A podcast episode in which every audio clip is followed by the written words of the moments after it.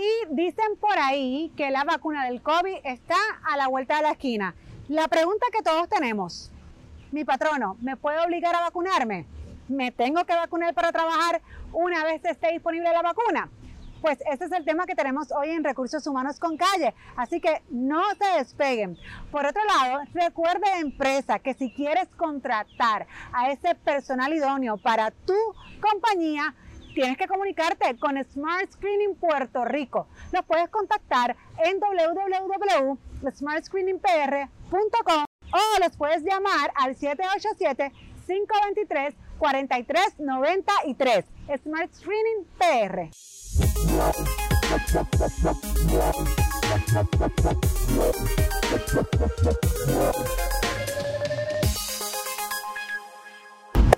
Pues amigos de Recursos Humanos con Calle, pues miren, hablando de esto del alza de contagio, pues nos encontramos ahora haciendo algunos programas en exteriores para evitar, obviamente, ¿verdad?, el contagio en el estudio. Así que si hay algún ruidito, algún animal, algún gallo, cosas así, ¿ves? Como ese que lo escucharon, no pasa nada, es normal.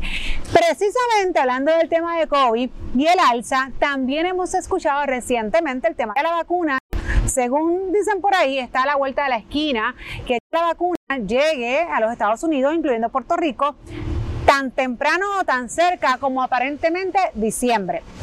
La pregunta de los 24 mil chavitos que todo el mundo me hace, que cuando la vacuna llegue, si yo no me quiero vacunar, mi patrono me puede obligar a vacunarme, en la industria que yo trabajo me tengo que vacunar. Bueno, pues esta pregunta se la tenemos hoy al licenciado Sanabria que nos acompaña para ayudarnos con esto. Bienvenido, licenciado. Hola, Jessica. Gracias por la invitación nuevamente. A ti. Pues mire, licenciado, tengo esta pregunta todo el tiempo y ya la gente no llega a la vacuna, entonces está el que quiere correr a ponérsela, pero el que todavía no confía mucho y pues tiene temor de la misma y más allá de eso, temor de que su patrono le obligue a tener la vacuna para poderse, para poder trabajar. Sí. Pues eso, eso es una pregunta bien compleja y cuando uno la contesta uno tiene que ser consciente de que existe una eh, perspectiva del gobierno público y otra perspectiva de la, de la, empresa privada. ¿Y qué quiero decir con eso? Que cuando tú tratas de contestar esta pregunta, tienes que analizarla desde las dos perspectivas. Si estamos hablando del gobierno, Jessica, históricamente el Tribunal Supremo de Estados Unidos y otros tribunales le han reconocido a los estados y territorios como Puerto Rico una especie de poderes policiales o lo que llaman los police powers y entre esos police powers se encuentra ese, esa obligación y ese deber que tiene el Estado de proteger a la ciudadanía contra riesgos a su salud a su salud a la salud pública y en esa medida bajo esa ese poder de policía o de police powers es que el Estado ha podido requerir, obligar a ciertos ciudadanos a vacunarse contra distintos tipos de condiciones, de virus, de epidemias, entre otras cosas. Ahora, eso es el Estado bajo sus poderes policiales, ¿verdad? Los police powers. Otra cosa es decir, si una empresa privada puede a un ciudadano privado que es su empleado requerirle y obligarlo a vacunarse.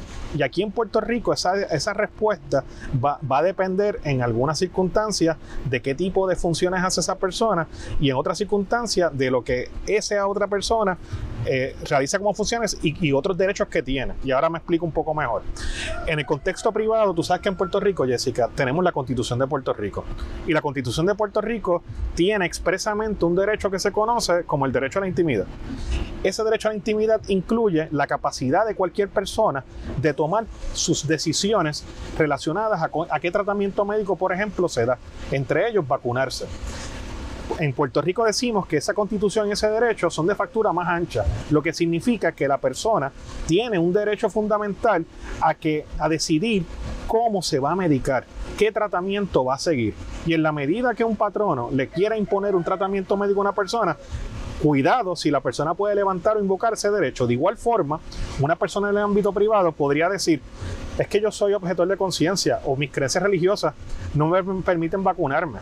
Y esos fines existen leyes y reglamentos federales y estatales que le dan a esa persona el derecho a oponerse a un requerimiento o una imposición patronal de que la obliguen a vacunarse, ya sea porque por motivos religiosos no cree, incluso la objeción de conciencia es un concepto más amplio que el discrimen por religión o las creencias religiosas. ¿Por qué? Porque incluye los valores morales y los planteamientos filosóficos. Y hay personas que simplemente por filosofía no creen en las vacunas. Pero Sanabria, y eso lo sabemos, incluso no solamente con la vacuna del COVID, sino con el tema en general de vacunas, incluso que muchas madres ahora han decidido no vacunar a sus hijos, etcétera. Eso, eso es otro, eso es otro tema. Pero obviamente, ¿verdad? Eh, eh, eh, parecido o a este concentrándonos en el COVID y queriendo resumir lo que has explicado para que el público pueda entender, básicamente en el ámbito privado, el patrono no puede obligar a un empleado a que se vacune. Ahora. En, teoría, Jessica, para que te interrumpa, no debería poder obligarlo, pero hay todo el patrón en Puerto Rico tiene un deber de proteger a todos sus empleados contra riesgos y su salud y seguridad. Y quizás algún patrono agresivo, valiente, pudiese decir que no empieza esos derechos que tiene el empleado reconocido por distintas leyes, yo como quiera, mi deber de proteger a los demás es tan y tan eh, amplio que puedo requerirlo. Entonces eso es algo que se podría litigar en un tribunal, porque lo que quiero decirte en otras palabras, Jessica, y, lejos de dar una respuesta categórica, y me faltó decirte también que cualquier persona que entienda que su salud puede estar entredicho por vacunarse, también tendría un derecho a ponerse esa vacuna.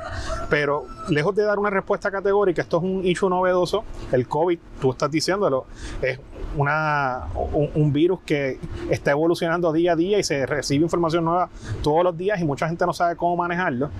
Eh, lejos de dar una respuesta categórica, existen unos derechos que los empleados tienen, que ya los hemos resumido brevemente, y al mismo tiempo una obligación patronal que en su momento el tribunal va a tener que poner en una balanza. Ok, pero a lo que me refiero es, por ejemplo, si yo tengo, bueno, antes de esta pregunta, en el caso de la industria de salud, que es una industria privada eh, en algunos casos, eh, sí, es, sí es yo decirle a un enfermero, por ejemplo, que obviamente está trabajando incluso probablemente con las poblaciones más vulnerables de este virus, tienes que vacunarte contra el COVID. Ahí sí realmente el patrono tendría la obligación incluso de exigir, porque hoy día muchas instituciones en el ámbito de la salud requieren, por ejemplo, la vacunación de influenza, entre otros, porque obviamente, pues, sabemos también lo contagioso que es. Están expuestos y, y ciertamente hay una orden ejecutiva y un reglamento del Departamento de Salud que requieren o le dicen a, las instituciones hospitalarias,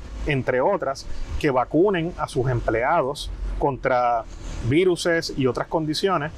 ese reglamento dice, dice, mira lo que dice Jessica, e incluso su lenguaje y redacción es un poco confusa porque lo que dice es que toda institución hospitalaria debe exigirle a sus empleados que se vacunen, pero más adelante el mismo reglamento dice que para hacer eso tiene que recibir el consentimiento del empleado.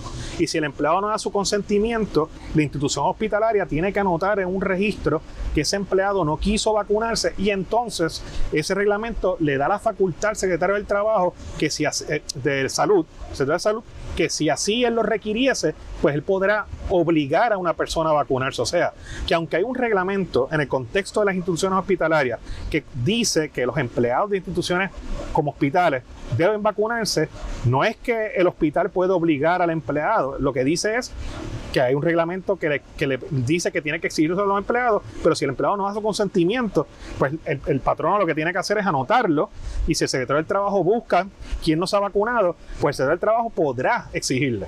Pero una pregunta, Sanabria, en el caso entonces donde el patrono diga, bueno, para trabajar en este, en este lugar se requiere que las personas estén vacunadas. El empleado o el candidato a empleo que no quiera vacunarse, ya habiendo dicho todo lo que has explicado, pues tal vez no hay una obligación en ley, pero sí el patrono puede entonces decir, bueno, pues entonces no puedes trabajar acá.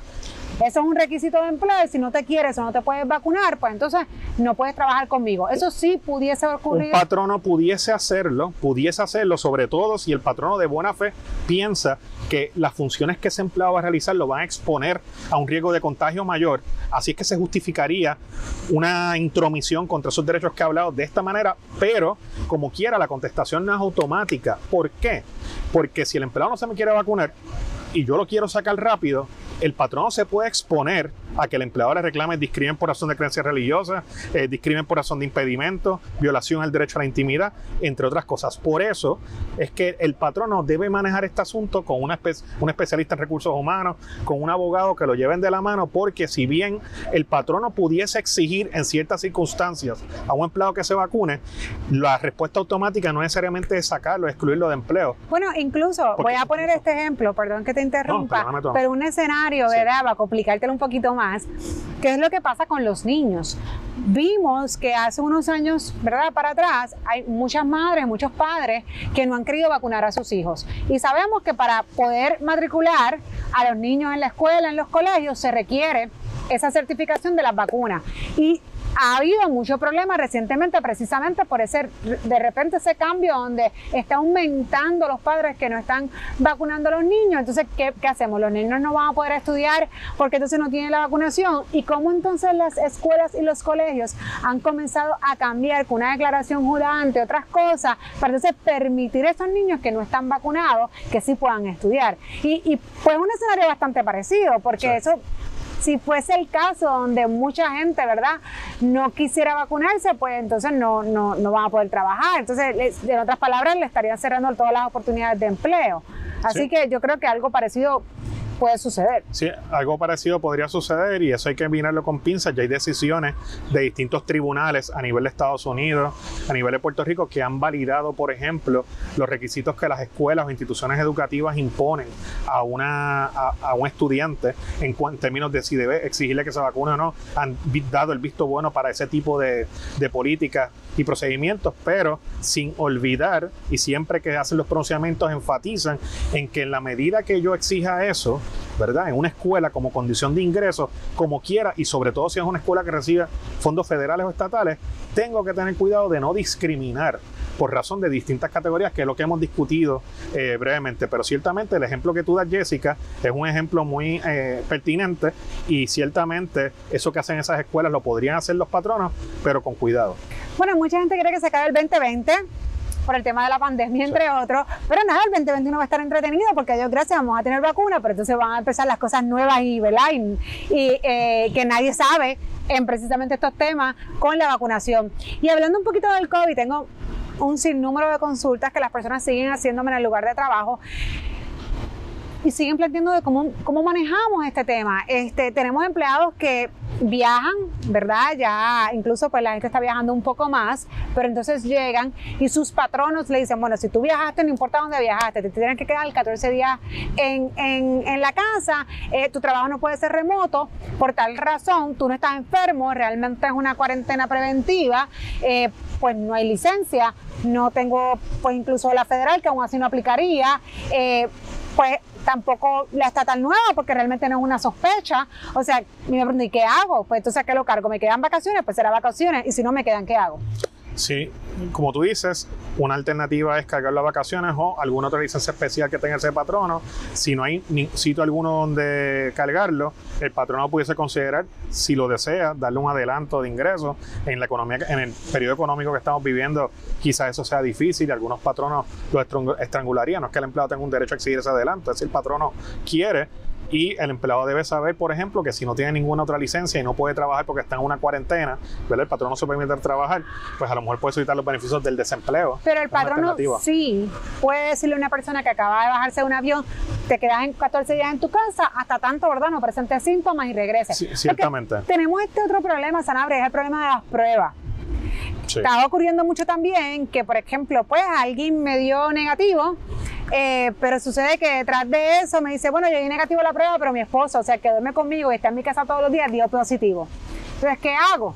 Ah, bueno, la realidad es que ese negativo no funciona. Te tengo que volver a hacer la prueba, para entonces traerte o no, simplemente te vas a tener que quedar en cuarentena porque obviamente tú vives con tu marido, entonces qué licencia, entonces qué voy a hacer durante ese término, ahí sí se consideraría sospecha porque vives con alguien que tiene, pero entonces si es sospecha, ¿qué evidencia los patronos tienen que solicitarle? Bueno, eh, para los casos de sospecha, un certificado médico donde el, facultativo médico acredite que esta persona o tiene o está bajo sospecha de tener los síntomas por las circunstancias que tú describes, eso es una alternativa. Eh, ciertamente el patrono puede exigirle que se quede en la casa en cuarentena porque el patrón tiene el deber de proteger a los demás de cualquier potencial contagio. Así que no sé si contesté tu pregunta, ¿verdad? Pero... Sí, bueno, obviamente en el caso de la, de la evidencia del certificado médico, pues sí, porque me imagino yo que si tienes algún cónyuge, ¿no? Que en la casa dio positivo, pues el médico por default debería darle ese, ese término también de, de, cuarentena a la persona que vive en el mismo techo. Y después un certificado médico del doctor dándole el alta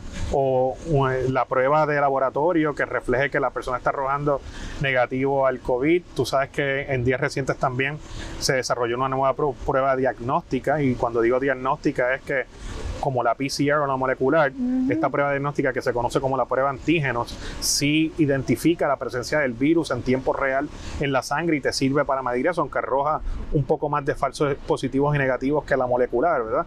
Pero ciertamente esta prueba, que es más accesible económicamente, se puede exigir también o se le puede pedir al empleado que presente resultados de la misma, no la serológica, que esa no elimina el riesgo y todo el mundo sabe que no, no mide la presencia del virus, sino mide otras cosas necesariamente, la creación de anticuerpos, etcétera. Así que en cuanto a, la evidencia que yo puedo solicitar, aparte del certificado médico que acredite lo que hablamos, pues mira, el resultado de laboratorio, mejor es el, certificado del alta del médico, como estábamos hablando antes, antes del programa, pero eso en esencia. No, y la realidad es que esto es cambia, cambia, porque de repente, pues otra cosa, yo tuve contacto hoy y mañana salí negativo, pero la realidad es que la prueba se recomienda que se haga mínimo 5 o 7 días después que tuviste el último contacto para que realmente saber que esa prueba dé resultado correcto. Complicado, complicado, pero pues hay que mirar como siempre les menciono, caso a caso. Muchas veces hacen consulta y la realidad es que podernos poner ese papel es mucho más eh, específico, ¿no? más robusto el poder dar una respuesta si no conocemos el patrón o la cantidad de las situaciones que hay, caso a caso, como siempre menciono. Pero agradezco mil al licenciado Zanabria, que siempre nos acompaña y nos da información. Así que de seguro lo tendremos pronto, porque una vez llegue la vacuna, van a venir muchas otras preguntas. Así que gracias por, estar con nosotros, Sanabria. Gracias, Jessica, claro que sí. Esto es Recursos Humanos con Calle.